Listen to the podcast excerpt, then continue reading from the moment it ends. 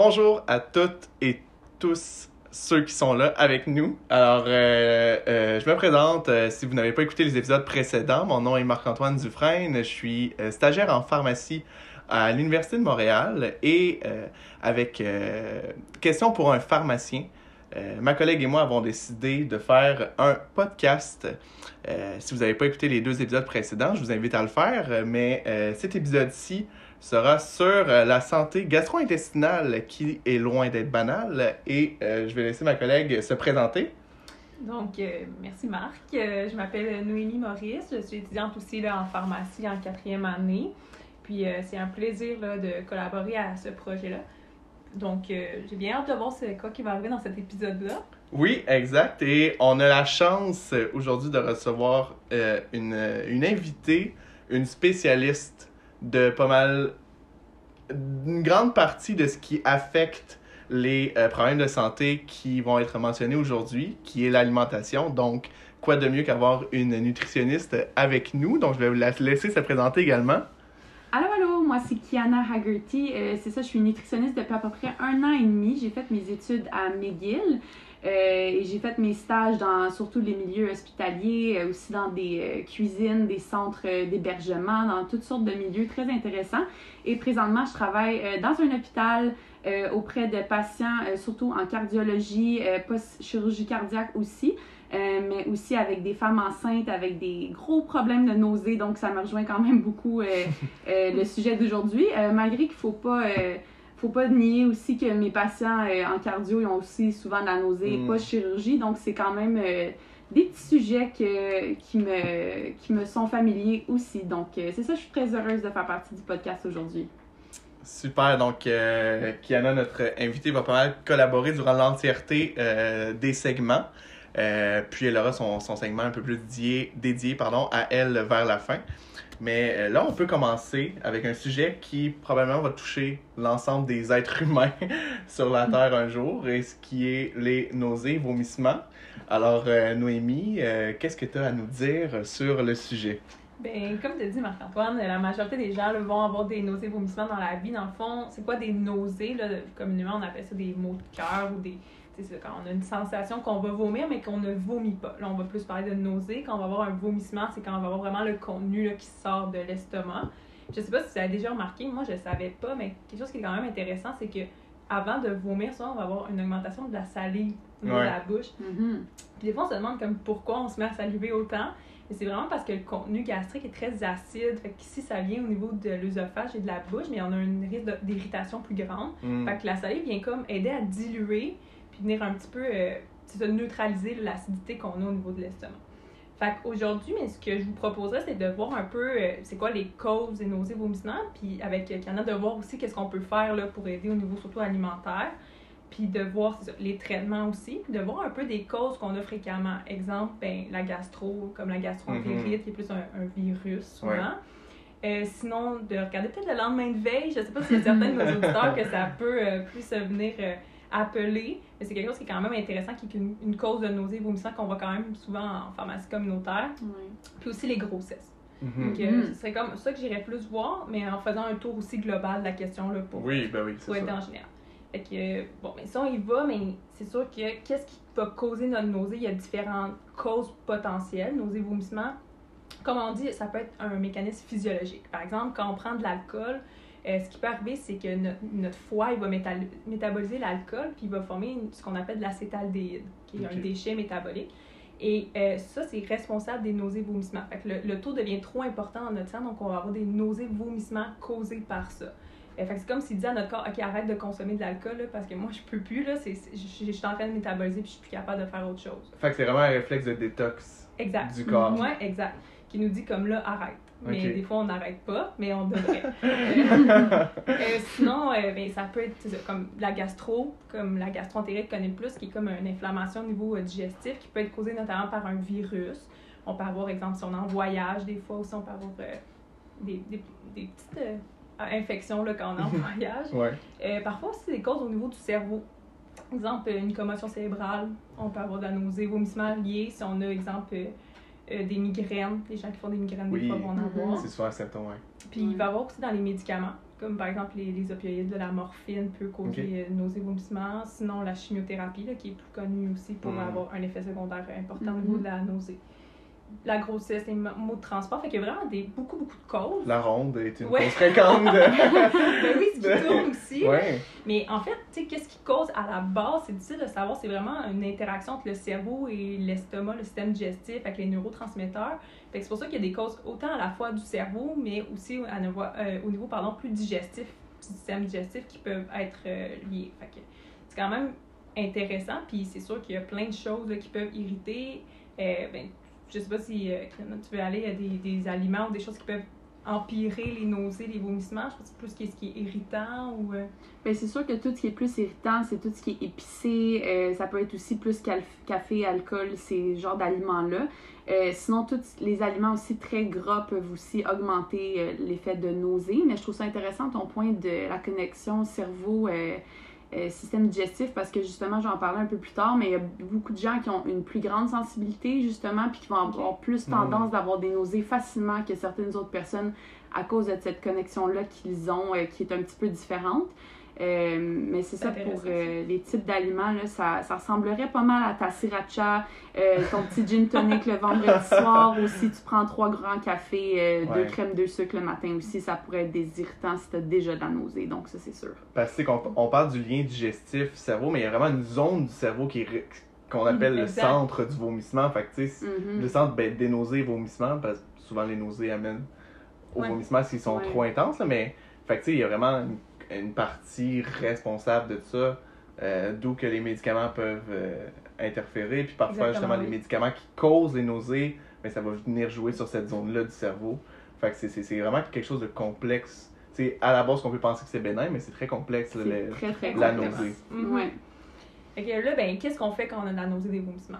C'est ça- c'est sûr que ça dépend de c'est quoi la cause à la base, mais est-ce qu'il y a des traitements qu'on peut prendre, exemple en pharmacie, pour nous aider? Fait que, mais il y a des différents types. Si on rentre à la pharmacie et ça ne nous tente pas de parler à personne, pas parler au pharmacien, on veut juste prendre quelque chose sur sa tablette et partir, ça, l'option qu'on a, c'est le gravol gingembre. Mhm. Je sais Mhm. pas si vous, en nutrition, vous voyez un peu le gingembre pour ses propriétés antinauséeuses. Ouais, ouais, ben avec, mettons, les femmes enceintes avec qui je travaille beaucoup, euh, c'est sûr que les, les tisanes au gingembre ou même comme les Canada Dry, les Ginger Ale, toutes ces marques-là, souvent c'est c'est démontré que ça aide quand même beaucoup euh, dans les études, mais aussi en pratique, je trouve. Euh, donc c'est sûr que le gravol gingembre, ça, ça a sûrement des propriétés semblables que ces aliments-là que j'ai notés, puis que c'est sûr que ça, ça a été montré à aider beaucoup aussi. Ouais. Puis, tu sais, un, un bénéfice, c'est que ça ne cause pas de somnolence, là, qui, Mhm. ce qui est rapporté par exemple avec le gravol. euh, C'est ça, parce que ça s'appelle gravol gingembre, mais Ouais. tu sais, il n'y a pas la molécule. On va Mm. parler, ben, j'imagine Noémie va en parler un peu plus du gravol en tant que tel, mais Mhm. Il y a vraiment juste du gingembre dans le gravol gingembre. Il n'y a pas l'ingrédient actif, le dimenhydrinate. Exact, du exact. gravol. là. C'est vraiment le nom de la, de la marque plutôt. Ouais, exact, c'est ça. Euh, mais oui, mais c'est sûr que c'est. Oui, il y a des études qui ont pu démontrer l'efficacité. C'est moins d'efficacité que les autres molécules, c'est sûr, mais ça Mhm. peut quand même être bien. Puis je pense que euh, quand on en parlait avant l'épisode, Marc-Antoine, tu avais dit un point intéressant par rapport au DIN. Puis euh. Oui, c'est ça. Ben, les DIN, ben, pour ceux qui sont euh, un peu pas, pas au courant, mais c'est que quand un médicament est commercialisé au Canada, il y a un DIN, donc un Drug Identification Number, je crois. Ouais, c'est Fait qu'il identifie vraiment la marque, la dose et tout ça. Fait que, tu sais, on peut vraiment retracer s'il y a des contaminants ou quoi que ce soit. Fait que ce qu'on conseille souvent, c'est que si vous vous tournez vers du gingembre, assurez de soit l'acheter justement d'un d'un pot ou d'une compagnie qui offre un DIN pour retracer ou quoi que ce soit, euh, pour éviter que justement il y ait des rappels de contaminants ou tout ça. Versus, mettons, je conseillerais plus de l'acheter là que dans un, mettons, un marché de santé naturelle, que tu sais pas trop d'où que le gingembre provient, tu sais pas s'il est en contact avec quoi que ce soit. Euh, surtout pour les femmes enceintes, parce que tu sais, on, on, veut éviter le plus possible qu'il y ait des contaminants qui peuvent nuire soit à la santé de la mère ou à la santé du futur nouveau-né. Fait que c'est- vraiment le, le, truc là, que, que- que- qui est important là, par rapport euh, au gingembre, c'est de, de toujours s'assurer qu'on on peut au moins avoir une, une certaine retraçabilité Mhm. avec, euh, avec le, le- le gingembre. ouais. Ouais. Puis parfois, des fois, avec les produits naturels euh, qui n'ont pas de DIN, par exemple, on ne sait pas la quantité non plus qui se retrouve à l'intérieur des comprimés ou des, des capsules. Exact. ouais. Donc, euh, fait que c'est ça. Si jamais après ça, vous dites, OK, non, c'est correct, là, je vais accepter d'aller parler au pharmacien, vous pouvez avoir en arrière du comptoir ce qui s'appelle comme en annexe 2. Donc, vous Mhm. pouvez avoir sans prescription. Euh, mais qu'il faut qu'on le mette dans votre dossier, c'est le Gravol. Puis ça, c'est une source de frustration pour plusieurs patients qui disent Mais pourquoi? C'est pas de prescription, c'est comme en vente libre, mais il faut le mettre dans mon dossier, il faut que j'attende comme un autre patient qui aurait une prescription d'un médecin. Ouais. Mais oui, oui, Mhm. il faut. Puis pourquoi? Ça, c'est en arrière du, du comptoir? Exact, il y a plusieurs raisons. Euh, ben, ça peut interagir avec certains de vos médicaments, avec certaines maladies. tu sais, Si par exemple des gens qui font du glaucome, ben, le gravol, parfois c'est- contre-indiqué. Euh, puis tu sais, ça, ça, ça peut interagir, comme j'ai dit, c'est ça, tu sais, euh, de par certains effets secondaires, euh, comme la somnolence. Si toi tu prends déjà des médicaments qui peuvent en causer, ben, ça, peut, ça peut vraiment avoir des, des, des, des conséquences importantes. C'est pour ça que ça prend l'évaluation du pharmacien qui est en service pour juger là, de, la, de la sécurité du médicament. C'est pas le but de vous faire attendre, c'est pas de que vous le lâchiez pas ou vous perdez patience quoi que ce soit, c'est vraiment juste pour assurer que ce médicament-là soit vraiment euh, indiqué et sécuritaire là, pour, euh, pour vous ou pour les patients. en Puis dont l'importance de si vous l'achetez pas pour vous, mais que c'est par exemple votre mère, ben vous le dites que c'est pour votre mère. Exact. Puis Aussi. souvent d'aller aussi à la pharmacie où la personne pour qui vous l'achetez fait affaire, des fois pour que le pharmacien ait l'ensemble de l'information pour vraiment Mhm.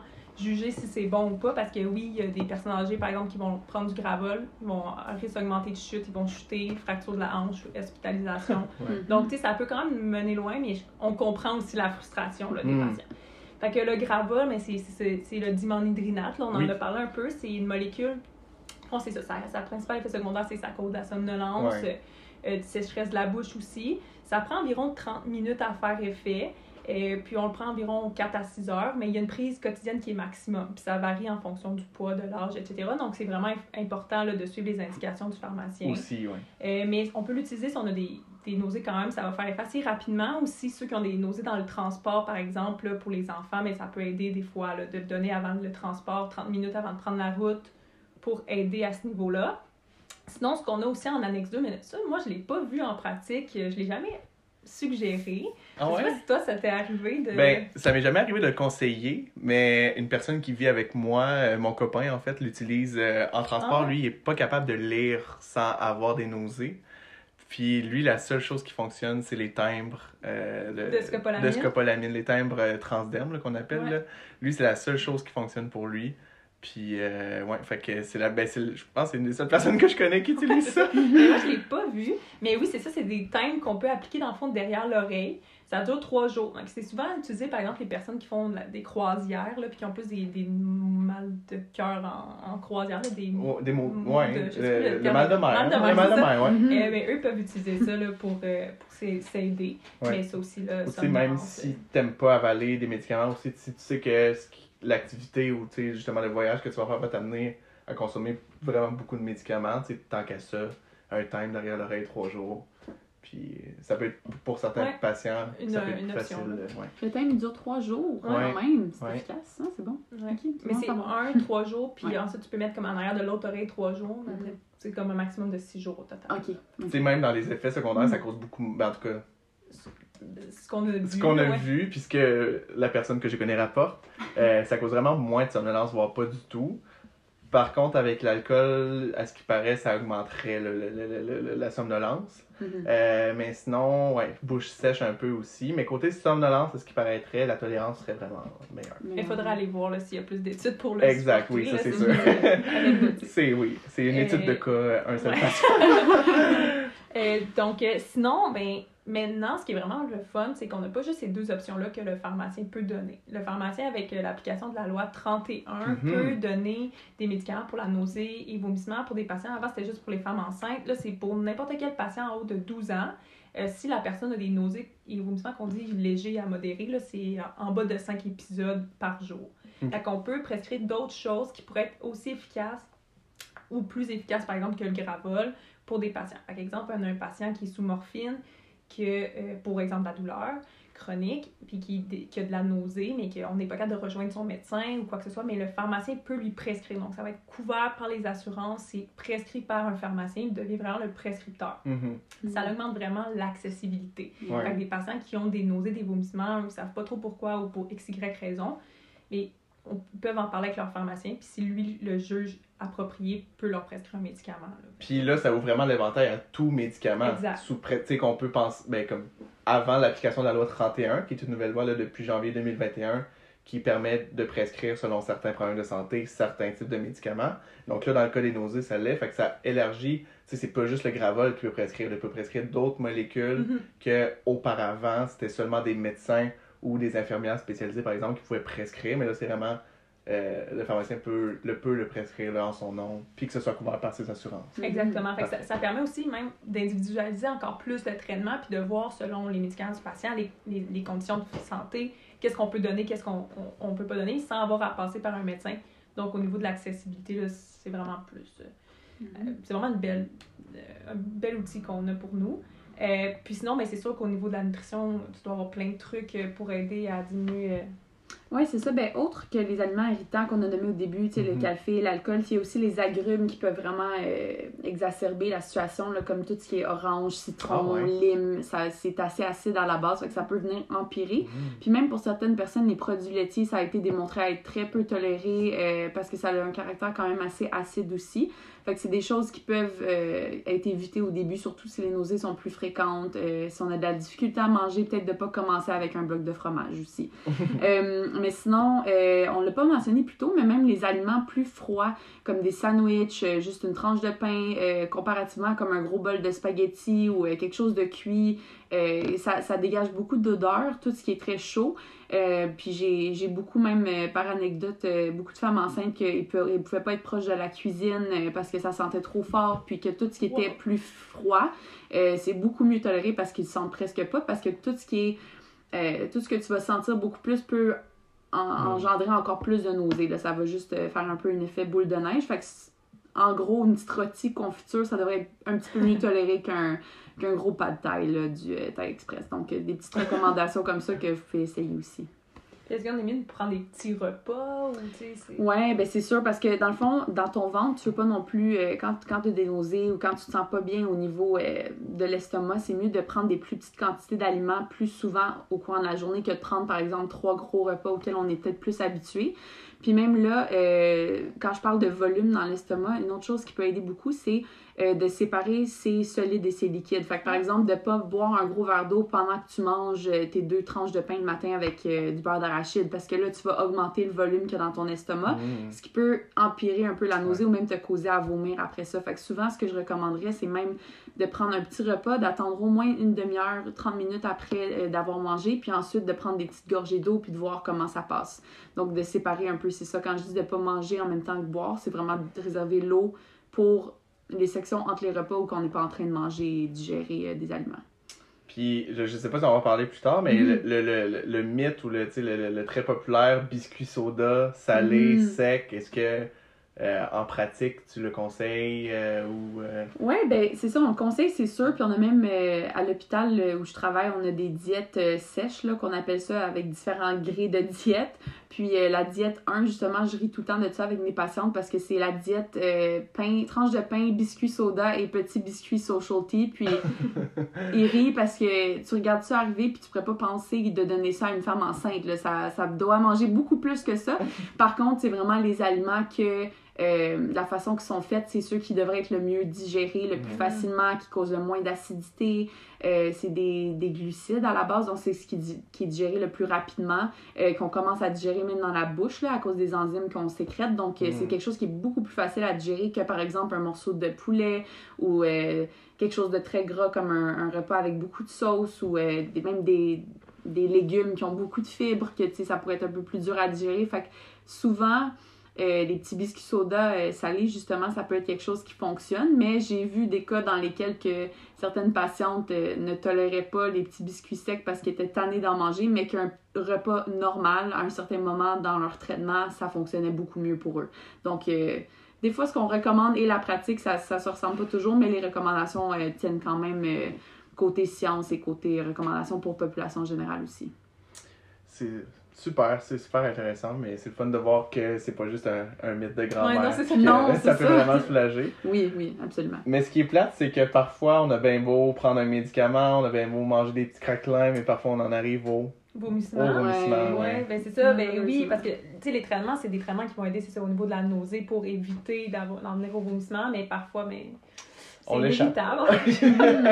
Qu'est-ce qu'on fait dans ce temps-là quand, quand on, on vomit? Ce qui est vraiment important à regarder, c'est vraiment la déshydratation. là. On veut éviter que le patient se déshydrate.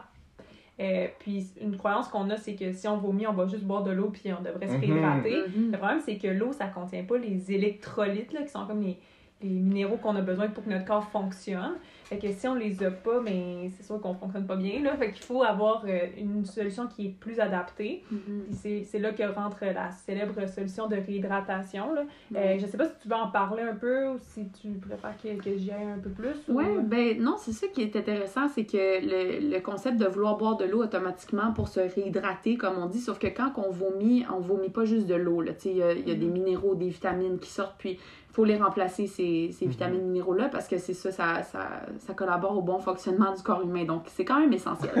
Donc, euh, quand on essaye de les remplacer, c'est majoritairement euh, des choses comme potassium, chlore, sodium. Euh, donc, c'est des choses qu'on veut essayer de remplacer. Puis, justement, la, solution, la solution pardon, de réhydratation qu'on avait regardée ensemble, euh, c'est fait, ben, qui est communément suggéré euh, à tous et à toutes. C'est vraiment, c'est ça, un mélange d'eau, premièrement. Fait qu'un deux tasses et demie d'eau avec du jus d'orange, parce que dans le jus d'orange, on va avoir un peu de potassium. Donc, c'est ça Mhm. qu'on cherche, du jus d'orange.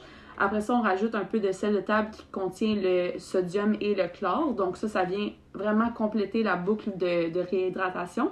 Puis en tout, ça vous donne une solution. Là, il y a des proportions à respecter. Fait que l'eau, c'était deux tasses et demie. Un jus d'orange, une tasse et demie. Puis sel de table, une demi-cuillère à thé environ pour donner un total de quatre tasses de solution réhydratante. Donc c'est vraiment de respecter ces proportions-là pour être sûr que on fait juste on fait pas juste reboire de l'eau euh, pour reboire de l'eau. Ouais, puis je rajouterais à ça juste Mhm. pour l'eau bouillie. Là, dans le fond, Oui. c'est important que ce soit de l'eau que. C'est pas juste de l'eau du robinet qu'on Mhm. prend puis qu'on met dans une solution. Là, il faut la faire bouillir dans Mhm. un chaudron. Euh, puis après ça, quand elle a bouilli, on la laisse refroidir. là, puis on la mélange pour Ouais. euh, vraiment s'assurer de venir enlever tous les, les microbes aussi à l'intérieur. Sinon, de l'eau embouteillée, que oui. Moi, je penserais que oui, si c'est de l'eau euh, embouteillée qui a déjà été filtrée, dans le fond, ou comme de l'eau dans- d'un Brita, des choses comme ça, qui pourraient être déjà filtrées à la base. Mais si c'est du robinet, par exemple, c'est sûr Ça, que sûr. Je recommanderais de le bouillir. Pour, euh, Fait que, ben oui, parfait. Puis c'est ça, puis les quantités de solutions de réhydratation, mais ils vont varier, dans le fond, là, dépendamment de, de l'importance des vomissements aussi. Fait que ce qu'on recommande, c'est toujours de- de- d'appeler soit le pharmacien quand on a une situation là, particulière pour voir là, à ce niveau-là. Mais souvent, de deux ans, ce qu'on va recommander, c'est un verre à l'heure pendant les vomissements pour avoir euh, vraiment réplété, dans le fond, ce qui a pu être perdu. Mhm. Et puis, dans le fond, ça, c'est une, une solution qu'on vous a donnée qui est une solution qu'on peut faire à la maison, qui est souvent moins coûteuse. Oui. On peut la garder, la température ambiante, c'est environ 12 heures. Au, au frigo, dans le fond, c'est 24 heures, mais après ça, c'est vraiment important de la changer. Euh, si vous, ça vous tente pas de le faire ou ça augmente, c'est sûr, le risque d'erreur parce que les, les proportions euh, qu'il y en a données sont très importantes à respecter. Exact. Mais qu'est-ce qu'on peut faire? Mais c'est qu'il en existe en pharmacie. euh, le Gastrolyte ou le Pédialyte. C'est ça, Mhm. le, le Pédialyte aussi, c'est pour enfants, mais on peut l'utiliser pour les adultes. Euh, je pense que l'inverse était quand même euh, possible Mhm. aussi. Oui. Ouais. Ouais, c'est ça. C'est l'important, c'est de respecter la- le volume dans le fond à donner. Puis Selon pour ajouter ce que Noémie a dit euh, par rapport aux préparations déjà, il, y en a que c'est vraiment c'est des bidons de liquide déjà préparés. Il y en a que c'est des sachets de poudre Mhm. à euh, mélanger selon les directives là, qui sont écrites sur l'emballage. Donc toujours important de vérifier. Mais souvent pour les assurances, comme par exemple la RAMQ ou tout ça, c'est souvent les sachets de poudre reconstitués qui sont couverts. Donc là Mhm. le pharmacien peut vous le prescrire. Fait que si c'est un fardeau économique pour vous, euh, mais que vous voulez quand même respecter, tu sais, que, que par exemple, le, le fait de créer vous-même la solution avec le jus d'orange et tout, ça vous cause un stress, euh, mais que vous voulez quand même que euh, ce soit vraiment respecté puis que l'argent c'est un fardeau, ben les sachets de poudre, là, ça peut être, euh, être quelque chose de vraiment moins coûteux puis euh, moins, disp- ouais, moins dispendieux. C'est vraiment un Ça, bon point. ça. Ouais, c'est vraiment Mhm. intéressant. Puis c'est ça, c'est juste d'éviter aussi les, les Gatorade. Là. Moi, ma mère, elle me donnait Ah, ça quand j'étais ben jeune. oui, des ben Gatorade oui. orange. Là. Eh oui. Mais non, c'est trop sucré. Fait que ça peut augmenter le risque de vomissement là, à ce niveau-là. Parfait. Bon, fait que ça, ça fait un peu le tour des, des solutions de réhydratation, là, qui est Mhm. comme la base euh, en vomissement. Ouais, c'est vraiment la pierre angulaire, Ouais. le, le plus important euh, en vomissement, c'est vraiment ça. Puis Ouais. sinon, mais c'est sûr que si on a des symptômes comme de la douleur ou de la fièvre, on peut y aller plus avec euh, tu sais, du Oui. Tylenol, euh, Oui. dépendamment des, des, euh, des allergies, des contre-indications du patient. C'est sûr qu'il faut plus s'adapter. Euh, mais oui, fait qu'on pourrait y aller avec un analgésique ou un antipyrétique à ce niveau-là.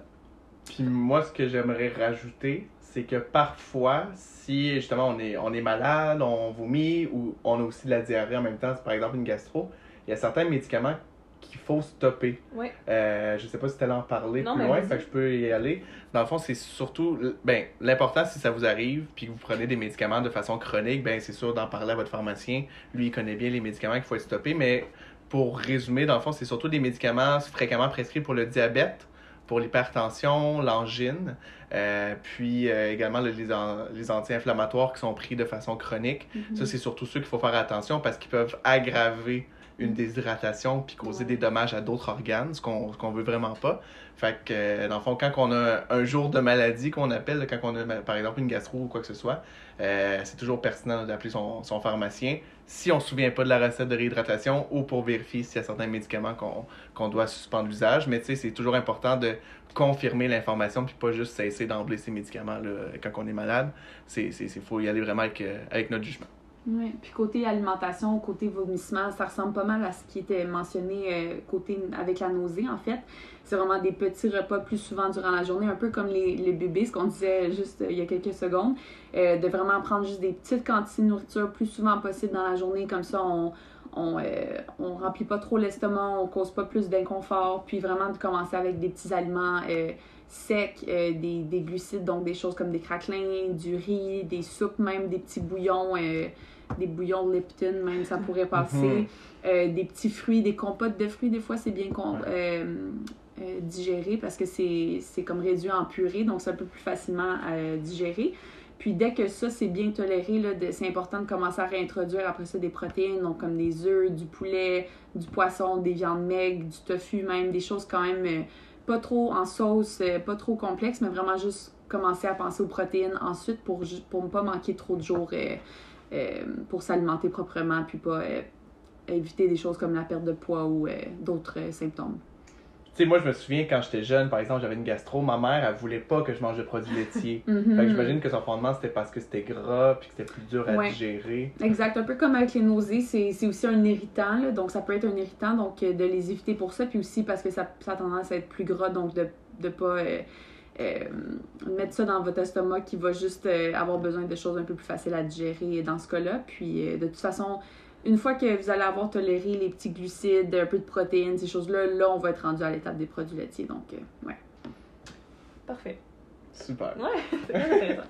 Et, puis dans le fond, mais des fois, on se demande quand est-ce qu'on devrait consulter Mhm. quand on a des nausées vomissements. Fait que c'est sûr que tout enfant en bas de 6 mois, on recommande d'aller Ah. consulter. C'est Ouais. vraiment important. Mhm. Si jamais on voit du sang dans les selles ou dans nos vomissements, ou euh, si jamais on est incapable du tout là, de manger ou de s'hydrater, là, dès qu'on prend quelque chose, ça ressort, là, c'est important d'aller consulter. Puis la déshydratation, c'est difficile des fois de la mesurer. Tu sais, quand est-ce qu'on est déshydraté? Quand on dit que c'est une déshydratation qui est importante et qu'il faut aller à l'urgence, là, c'est quand on va dire, exemple, une personne n'a pas produit d'urine pendant 8 heures. Pour un bébé, on peut le mesurer comme il n'a pas mouillé aucune couche depuis 4 heures. Mhm. Ou, euh, non, excusez, c'est pas ça. Il a, il a mouillé moins de 4 couches en 24 heures. Mhm. Euh, S'il n'y a pas de larmes, si on a très soif mais la bouche très très très sèche, ou si on. C'est ça. Il y a aussi le, le- le test de la peau, là, de Mhm. faire soulever la peau au niveau de la main pour voir si le pli de peau reste élevé. Euh, ce qui est plus difficile. Je vous dirais que c'est plus les autres signes qu'on regarde là, C'est un peu arbitraire. arbitraire, ouais. Ouais, vraiment. C'est ça, c'est plus subjectif. ouais. Exact, exact. Euh, si on a une fièvre qui est élevée, les données Oui. ont de la misère à, à- à savoir quel chiffre, là, mais autour de 38,5-39, là, on recommande d'aller consulter. Euh, très grande douleur au ventre. Si on a une raideur au niveau du cou aussi, puis qu'on vomit en jet, parce que là, on a plus une crainte de méningite Mhm. à ce niveau-là. Ou si ça fait plus que 48 heures qu'on a nos symptômes aussi, il faudra aller consulter, là, Mhm. vomissement et diarrhée là, à ce niveau-là. C'est ça, parce que la majorité des causes, tu sais, mettons, infectieuses ou, tu sais, devraient durer moins de 48 heures. Ben oui, c'est exemple, on a un lendemain de veille, on dit que les symptômes vont être Exact. 24-48 heures. Donc, euh, tu sais, c'est sûr que là, on a une cause plus facilement que juste une, quelqu'un qui aurait des nausées vomissements qui se développent comme ça. Là, mais Ou une, go- une gastro, mais qui est sans complication, une gastro, mettons, bénigne, là, sans Mhm. complication. Habituellement, en 48 heures, tu vois une amélioration Exact, des symptômes. ouais. Sinon, là, c'est signe que c'est sûrement peut-être autre chose ou que c'est compliqué, donc là, il faut consulter. Mhm. oui. Puis si aussi, ben, si vraiment beaucoup de somnolence, le malaise, exemple, l'enfant, il est très, très amorphe. euh, on dit moche, là, mais tu sais, dans le fond, il est, il est très, très irritable. Euh, il joue pas, là, moche, on le dit tellement souvent, Ouais. mais ça pas dire grand-chose, là, mais euh, fait que, qui est très somnolent, c'est ça, puis vraiment une faiblesse, puis s'il y a de la confusion aussi, là, on recommande l'urgence. Mais en au cas de doute, vous pouvez toujours appeler soit un pharmacien ou un faux santé pour Mhm. euh, savoir. Mhm. Puis là, on, on dit le mot gastro, gastro. Parfois, il y en a qui disent gastro-entérite. euh, mais tu sais, brièvement, mettons, c'est quoi la gastro?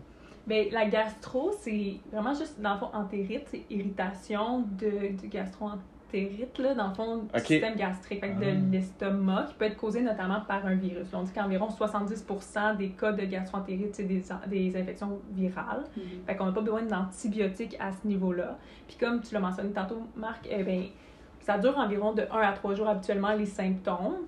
Euh, mais on peut quand même avoir un certain malaise, exemple des selles plus molles pendant 7 à 10 jours. Là. Fait que c'est quand même possible. Euh, puis c'est une transmission qui est vraiment fécale à orale. Que, exemple, le bébé, là, ben, la mère qui change la couche, bon, sais, elle pourrait l'attraper s'il y a un mauvais lavage des mains, exemple. Puis c'est sûr, les traitements, c'est les mêmes qu'on a mentionnés tout à l'heure. Fait que c'est la solution de réhydratation et tout. 100%. Ouais. Exactement. Super. Fait que c'est ça. Puis si on, on, ben, tant qu'à aller là-dedans, mais tantôt on parlait du, justement du lendemain de veille. Oui. Fait que si on regarde, là, c'est quoi qui se passe dans le lendemain de veille? Ce qui arrive, c'est qu'on est surtout très déshydraté. Parce que l'alcool, ça nous déshydrate. vraiment. oui. Euh, puis, en plus, ça nous fait uriner plus. Tu sais, entre autres, j'imagine que ça vient de ça. Tu veux pas après certaines bières, on voit qu'on va plus souvent aux toilettes. Puis euh, mais oui, ça déshydrate, c'est sûr. même si on boit. Puis ça rend très, très, très. Euh, hypo, c'est un risque augmenté d'hypoglycémie. Pourquoi? Parce que, ben, comme on l'a dit tantôt, le foie, il métabolise l'alcool. Mais le foie, une de ses fonctions, c'est produire du glucose. Mais là, il est tellement occupé à métaboliser Ah. l'alcool Mhm. qu'on produit moins de glucose. Fait que là, c'est pour ça qu'on est comme un peu en symptôme d'hypoglycémie, on peut être plus faible, avoir une vision qui est plus trouble. C'est vraiment lié à l'alcool. Fait je sais pas si au niveau nutritionnel, il y avait des choses, le lendemain de veille qu'on pouvait faire ou. Ouais, ben ça ressemble pas mal à ce qui était euh, du côté nausées, vomissements. Encore une fois, vraiment les petits glucides simples, les pâtes, les craquelins, le pain grillé, euh, les petites compotes de fruits, rien trop gras, rien trop d'épicé, gros café ou même euh, prendre un autre verre le lendemain d'alcool, c'est pas recommandé par exemple. Mais j'ai vu beaucoup de gens aussi, ça c'est plus euh, côté anecdote, mais qu'un gros repas gras, ça les aidait beaucoup à se sentir plus. euh, avoir moins de maux de ventre ou moins de nausées le lendemain, mais c'est pas ce que je recommanderais nécessairement parce que les aliments gras c'est très long et difficile à digérer. Donc si en plus de ça tu as la nausée, habituellement ça aide pas. Donc euh, ça ressemblerait pas mal sinon à tout ce qui est nausées vomissements.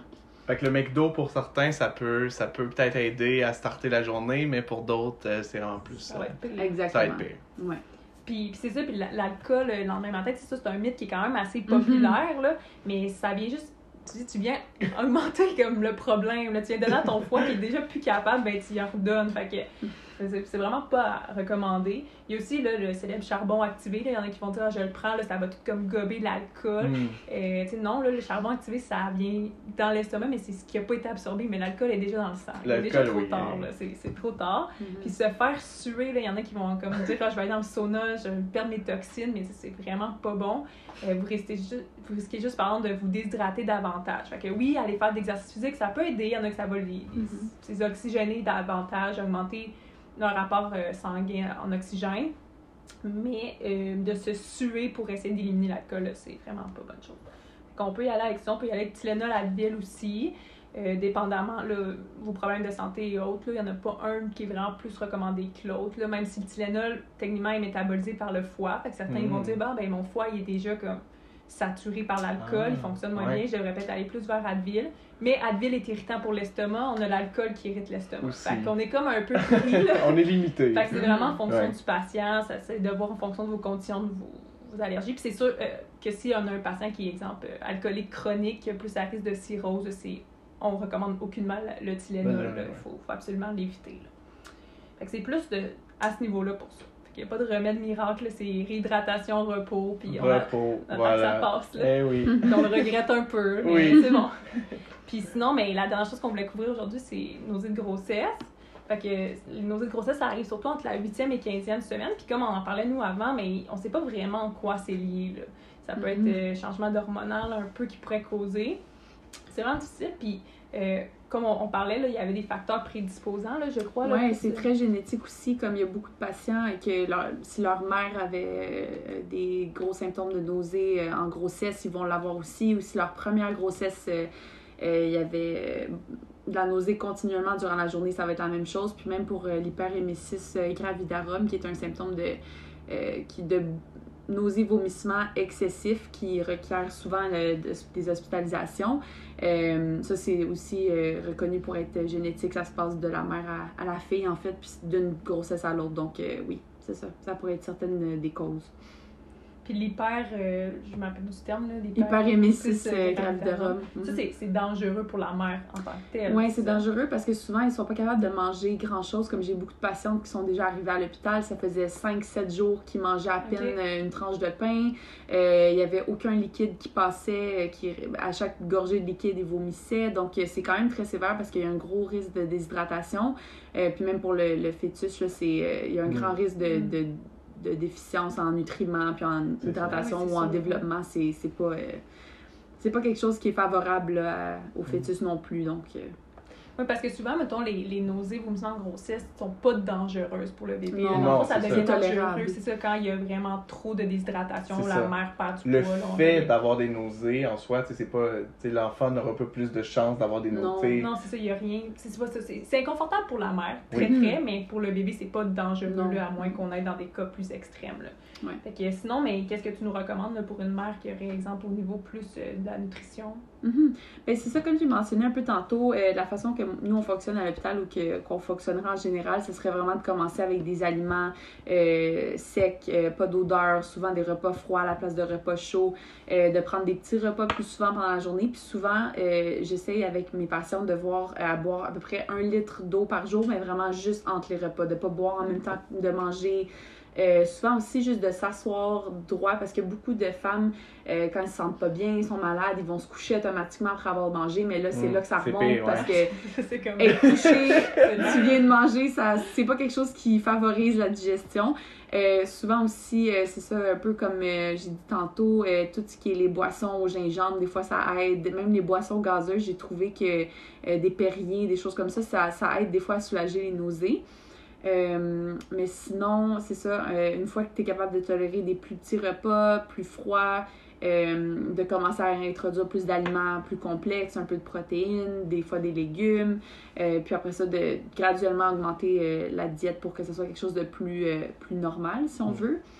Euh, sinon, c'est ça, même chose que les repas chauds tantôt, tout ce qui est plus, euh, qui a plus d'odeur, qui déjà dégage pardon, plus d'odeur, ça va être plus problématique souvent. Euh, donc, tout ce qui est des salades, des sandwichs pour commencer, juste des, des tranches de pain avec un peu de beurre ou un peu de confiture, souvent ça passe beaucoup mieux. Puis sinon, des tisanes aussi, des, des petites eaux chaudes avec un peu de tisane, ça, ça passe bien aussi habituellement, plus qu'un jus qui est plus acide ou très sucré en fait. C'est parfait, mais c'est c'est bon, petit truc à pouvoir Mhm. mettre à la maison. là. Ouais. Puis des fois, si c'est pas suffisant, mais on a comme pas le choix d'aller vers un médicament. Mhm. Et donc, en pharmacie, là, le pharmacien a la capacité, avec la loi 41, là, qui- les chiffres de loi sont pas tant importants, Ouais, mais ça, ça lui permet là, de prescrire pour une femme enceinte là, par rapport Ouais. aux nausées, vomissements de la grossesse. Euh, ce qu'on va souvent voir, c'est avec le fameux diclectin. On le voit tellement, il y a une femme enceinte sur le comprimé. Ouais, ouais. fait que c'est- C'est à ce point qu'il y a un mélange d'oxylamine et vitamine B6, là, qui sont deux médicaments qui pourraient aider pour au niveau de la, Mhm. des nausées. Euh, puis, dans le fond, c'est un médicament qui prend, par contre, 6 heures à être efficace. Fait que faut juste un peu savoir, là, si, exemple, une femme euh, a souvent des nausées le matin, mais elle va prendre deux comprimés le, soir avant le coucher. Fait que des fois, on comme, ben, pourquoi j'en prends deux là quand mes nausées sont le matin? Mais c'est que ça prend 6 heures un peu à faire, effi- à faire effet. Euh, puis pour les nausées et les vomissements qui sont comme plus soudains, mais on peut avoir- avoir du, du gravol. Du gravol au Ouais. besoin. Fait que, mais ça, encore une fois, de consulter le pharmacien. Puis si jamais vous êtes une femme enceinte, vous connaissez une femme enceinte qui a des nausées, vomissements, mais c'est important aussi qu'elle en parle avec son médecin pour euh, pouvoir aussi être bien suivie, là, pour justement éviter qu'on se retrouve dans des cas graves. C'est Mhm. ça. Puis souvent, c'est c'est pire au début. Mhm. Souvent, ça se résorbe, voire il y en a plus du tout au fil de la grossesse. Ouais. Fait que, tu sais, c'est-. Puis, c'est- c'est- faut pas s'inquiéter. Si on en a en début, ça veut pas dire que la situation va être la même durant toute la grossesse. Mhm. Puis, il faut pas non plus s'inquiéter, dans le fond, d'aller vers des médicaments parce que ceux qui sont suggérés, ceux qui sont indiqués, ils ont été étudiés pour être sécuritaires autant pour la mère que pour le fœtus. Oui, exactement. Donc, euh, fait que voilà. Oui, il faut, faut juste euh, voir avec les bons professionnels à ce niveau-là. Exact. Si jamais, ben c'est ça, si la mère présente des nausées ou des vomissements qui sont vraiment persistants, ça nuit vraiment à sa qualité de vie, une perte de poids, des déshydratations, les signes qu'on a mentionnés tout à l'heure. ou si même ça apparaît après la neuvième semaine de grossesse, parce que comme Marc l'a dit, ça commence souvent au début de grossesse, mais si nos premières nausées, vomissements sont après la neuvième, là, on conseille d'aller consulter là, vraiment un médecin, là, Ouais. plutôt que le pharmacien à ce moment-là. Mhm. Fait que, moi, ça faisait le tour de la question pour moi. Je sais pas si de votre côté, vous aviez des, des questions. C'était extrêmement intéressant et Ouais. pertinent. Moi-même, en tant qu'étudiant en pharmacie, j'ai appris certaines choses. Et moi aussi, vraiment. Puis je trouve que c'est tellement le fun d'avoir ton, c'est Oui, comme ton approche nutritionnelle. Mhm. Et ça aide vraiment à comme, apprendre vraiment beaucoup de choses Exact. qui sont très, très pertinentes. Ouais, non, je suis d'accord. Ça, ça donne une meilleure compréhension du- des problèmes euh, desquels on a discuté. là. C'est super intéressant euh, la discussion qu'on a en ce moment. exact. Ben, merci beaucoup, euh, mesdames, pour euh, ce volet nausées, vomissements. Et, et puis, nous poursuivons, euh, en fait, dès maintenant, avec un, un autre, euh, un autre symptôme euh, relié à la santé gastro-intestinale qui peut être souvent vécu par autant les jeunes que les plus vieux, le reflux. Parfait. Mhm.